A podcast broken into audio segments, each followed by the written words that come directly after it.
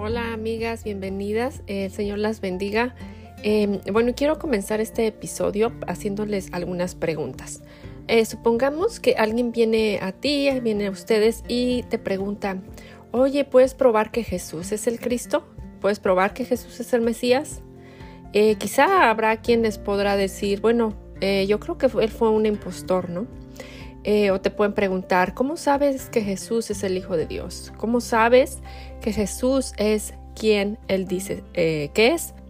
Entonces, ¿cómo, ¿cómo contestarían? ¿Estarían preparadas para dar una respuesta ante todo aquel que demande razón de la esperanza que hay en ustedes? ¿O daríamos una respuesta débil como, bueno, todo lo que sé es que Él cambió mi vida? Ah, bueno, hoy vamos a ver algunas de las profecías mesiánicas que fueron cumplidas por el Señor Jesús en su primera venida. Conocer y comprender estas profecías nos permitirá, con mansedumbre y reverencia, dar una respuesta bíblica de cómo sabes, de cómo sabemos que el Señor Jesús era el Mesías tan esperado. Repito, no con el fin de debatir mejor en redes sociales, sino con el fin de sembrar la semilla de la fe. Entonces, comencemos echándole un vistazo rápido a lo que hemos estudiado hasta hoy. Eh, los capítulos 1 al 11 de Juan se centran en señales y enseñanzas de Jesús. Él es el Cristo, Él es el Hijo de Dios y Él llama a las personas a creer en Él. Eh, también vemos en estos primeros 11 capítulos que sus señales y enseñanzas resultaron en división Muchos creyeron y muchos querían ah, inclusive matarlo. De los capítulos 12 al 21, que es en la etapa en la que estamos, veremos que se centran en la muerte y resurrección de nuestro Señor. Él se preparó para esto y también preparó a sus once discípulos para este evento. Recordemos que el propósito de Juan el autor es que las señales que Jesús hizo eh, fueron escritas para que el lector creyera que Jesús es el Cristo. Em, Cristo es el, término para Mesías en el Nuevo Testamento, Nuevo Testamento según Juan 1.41. Entonces, varias veces Juan el autor menciona a Jesús cumpliendo o hablando de pasajes en el Antiguo Testamento. Por ejemplo, en Juan 1.45 eh, dice, eh, encontramos en este texto que Felipe halló a Natanael y le dijo que habían hallado aquel de quien escribió Moisés en la ley, así como los profetas, que habían encontrado a Jesús, el hijo de José de Nazaret. Eh, también vimos en Juan 2, 14 al 17 este texto narra que a los que vendían palomas en el templo les dijo que quitaran eso de ahí, que no hicieran de la casa de su padre una casa de comercio, y que sus discípulos entonces se acordaron de que estaba escrito El celo por tu casa me consumirá. Eh, leemos también en Juan 3, ah, del 13 al 15, que durante la conversación con Nicodemo, Juan le dice que así como Moisés levantó la serpiente en el desierto, Jesús, perdón, le dice que eh, así como Moisés levantó la serpiente en el desierto, así es necesario que sea levantado el Hijo del Hombre para que todo aquel que cree tenga en él vida eterna. So, aquí vemos varias referencias, ¿cierto?, al Antiguo Testamento. Eh, también en Juan 5, 39, 40 y 45 al 47, Jesús dijo que la Escritura daba testimonio de él y que Moisés había escrito de él. En Juan 6 leemos la enseñanza de Jesús de que Él es el pan que desciende del cielo, esto haciendo eh, alusión también al, al Antiguo Testamento. En Juan 7 Jesús dijo que el que cree en Él, como ha dicho la Escritura, de lo más profundo de su ser brotarán ríos de agua viva y que algunos en la multitud ah, que estaban, estaban confundidos acerca de la identidad de Jesús preguntaban ¿No ha dicho la escritura que el Cristo viene de la descendencia de David y de Belén, la aldea de donde era David? También en Juan 8 leemos que Jesús dijo que Abraham se regocijó esperando ver su día. Y bueno, van a escuchar aquí algunos mensajes entrando. Pero regresando a lo que estábamos en Juan 8, leemos que Jesús dijo que Abraham se regocijó esperando ver su día y lo vio y se alegró. En Juan 12 eh, se cumple la profecía de Isaías acerca de la incredulidad. Entonces, amigas, aquí vemos, recordemos que la, las escrituras de Jesús eran el Antiguo Testamento. Entonces, bueno, es importante que, también nosotras nos, nos em, entremos, eh, nos, adentremos en estas enseñanzas.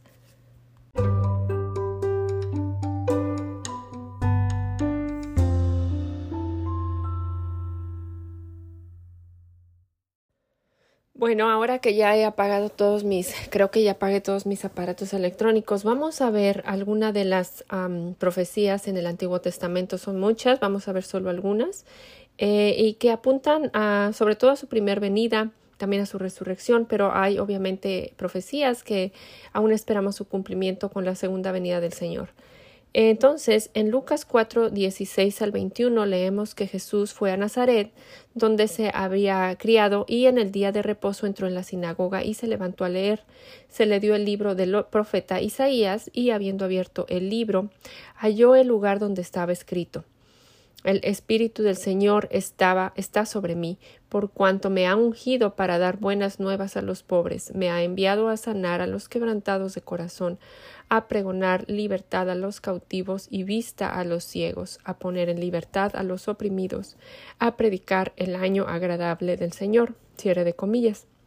Entonces, cuando Jesús terminó el libro de, leer, el, lo enrolló este, y se sentó y los ojos, dice en Lucas, leemos que los ojos de todos este, en la sinagoga estaban sobre él y él comenzó a decirles que ese día se había cumplido esa escritura delante de ellos. Entonces Jesús vino a predicar el Evangelio a aquellos espiritualmente indefensos, sin poder para cambiar sus propias vidas, para liberar a los cautivos del pecado y la ley y hacerlos capaces de entender por medio de su Espíritu Santo.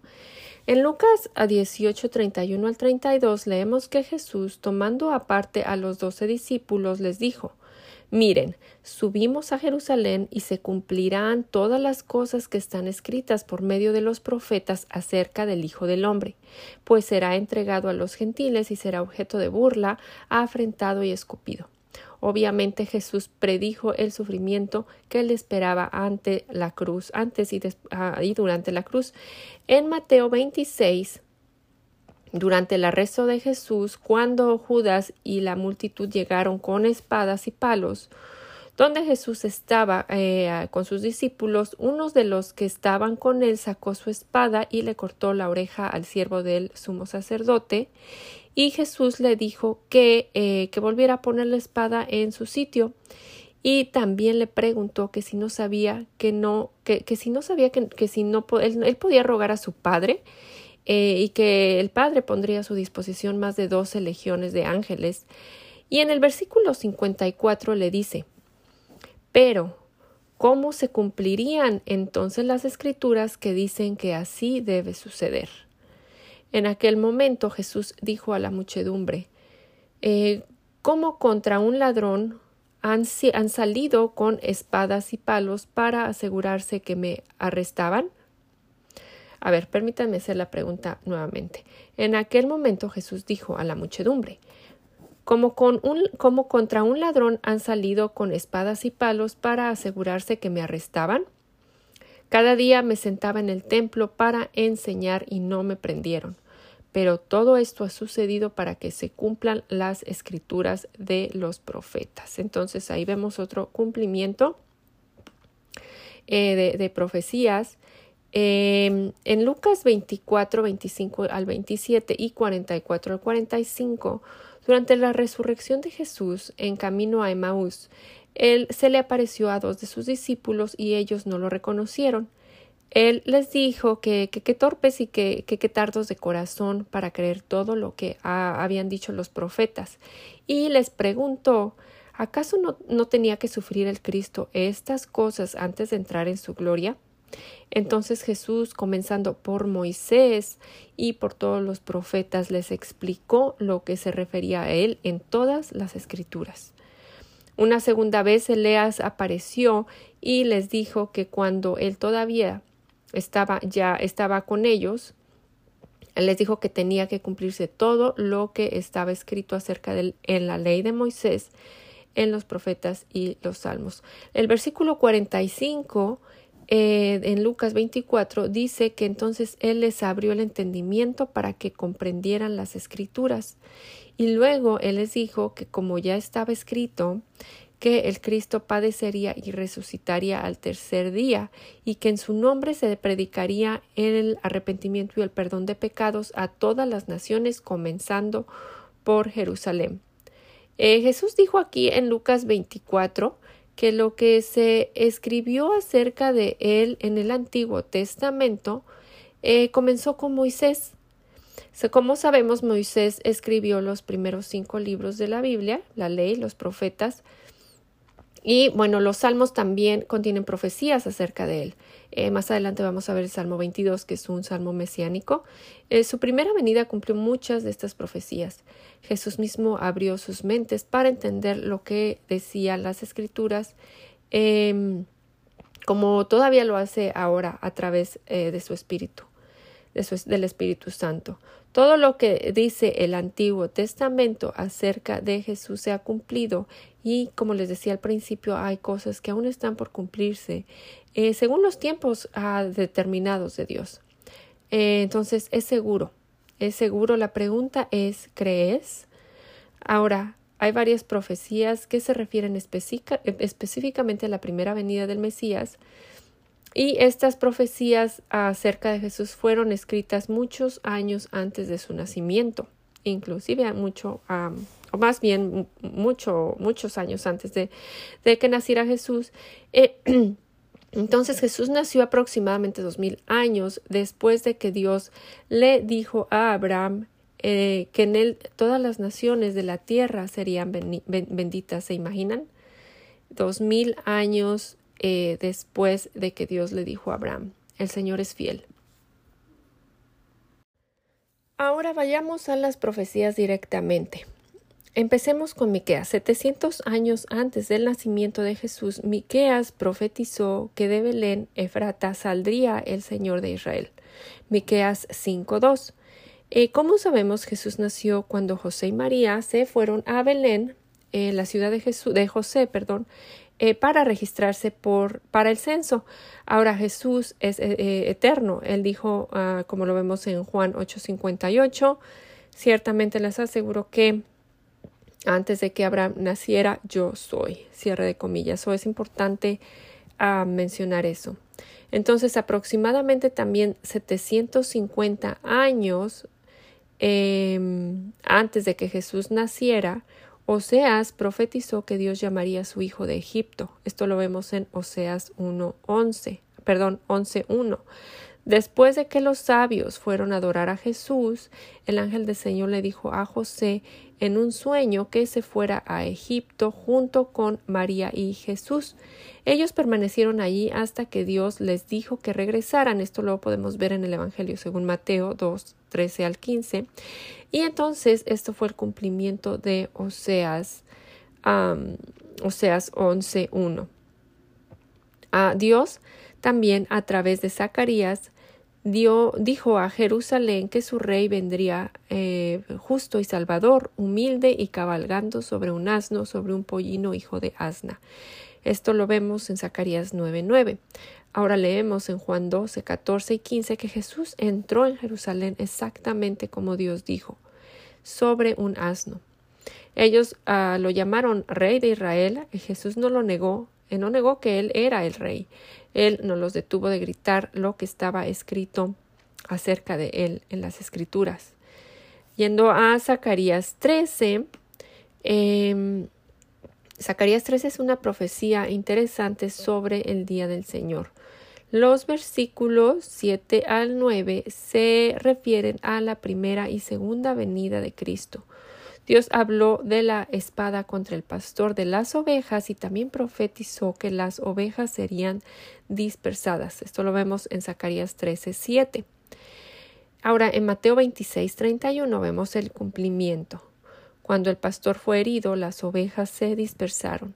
En la noche del arresto de Jesús, esta profecía se cumplió Cuando los discípulos oyeron, Jesús les dijo que estaba escrito que todos lo abandonarían. Esta caída sabemos que fue temporal.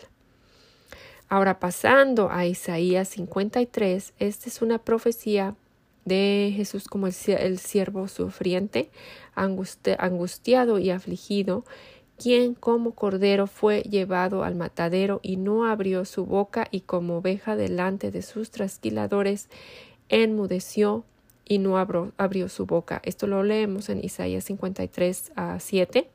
El cumplimiento lo vemos en Mateo 26, 59 al 63. Eh, y vemos que después de que Jesús fue arrestado, varios falsos testigos hablaron contra él, pero Jesús no respondió.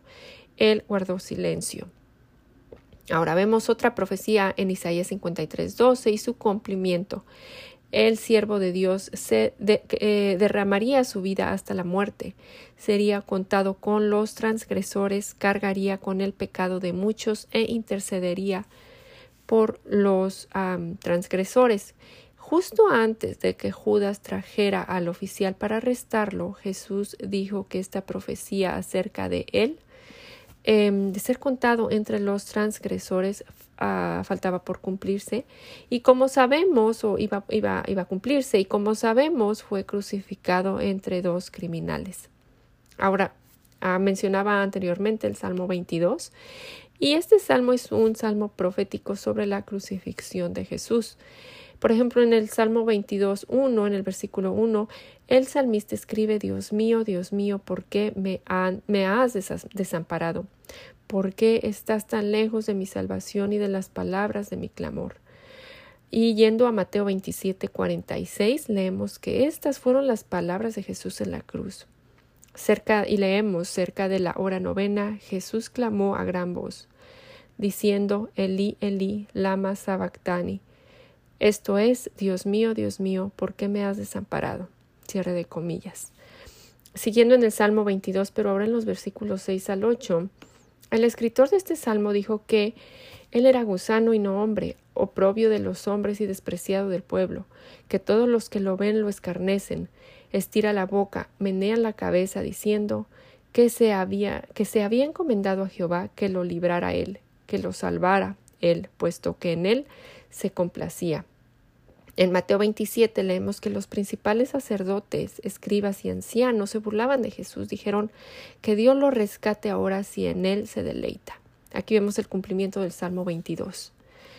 En el Salmo 22, pero ahora versículo 18, el salmista escribe, Se reparten entre ellos mis vestidos y sobre mi ropa echan suertes. Y en Juan 19, 23 y 24 leemos que cuando los soldados crucificaron a Jesús, tomaron su manto y lo partieron en cuatro partes, una para cada uno de ellos. También leemos que tomaron la túnica también, a la cual no tenía costura, sino que era de una sola pieza, y se dijeron unos a otros, no la dividamos, echemos suertes para ver a quién le toca. Eh, Juan dice que esto sucedió para que se cumpliera la escritura. Ahora, en Éxodo 12 leemos que ningún hueso fue quebrantado eh, en el Cordero Pascual. Juan 19, 36 nos ayuda a entender que el Salmo 34, 20 trata sobre la crucifixión de Jesús. Leemos en Juan 19, 31 al 36 que era el día de la preparación para la Pascua y los judíos no querían que los cuerpos permanecieran en la cruz en sábado, por ser este un día muy solemne. Así que le pidieron a Pilato ordenar que les quebraran las piernas a los crucificados y bajaran sus cuerpos. Los soldados fueron y les quebraron las piernas al primer hombre que había sido crucificado junto con Jesús y luego al otro. Pero cuando se acercaron a Jesús y vieron que ya estaba muerto, no le, no, le, no le, quebraron las piernas, sino que uno de los soldados le abrió el costado con una lanza y al instante brotó sangre y agua.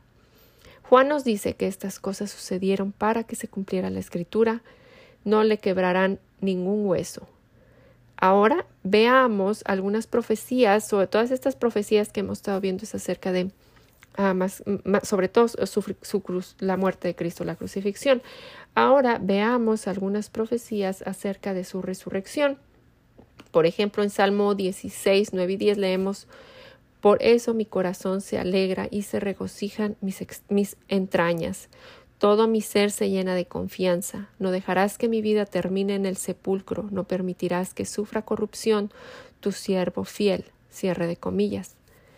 En Juan 20 leemos que María Magdalena llegó a la tumba, vio que la piedra estaba corrida y fue a avisarles a los discípulos. Ella supuso que alguien se había llevado el cuerpo de Jesús.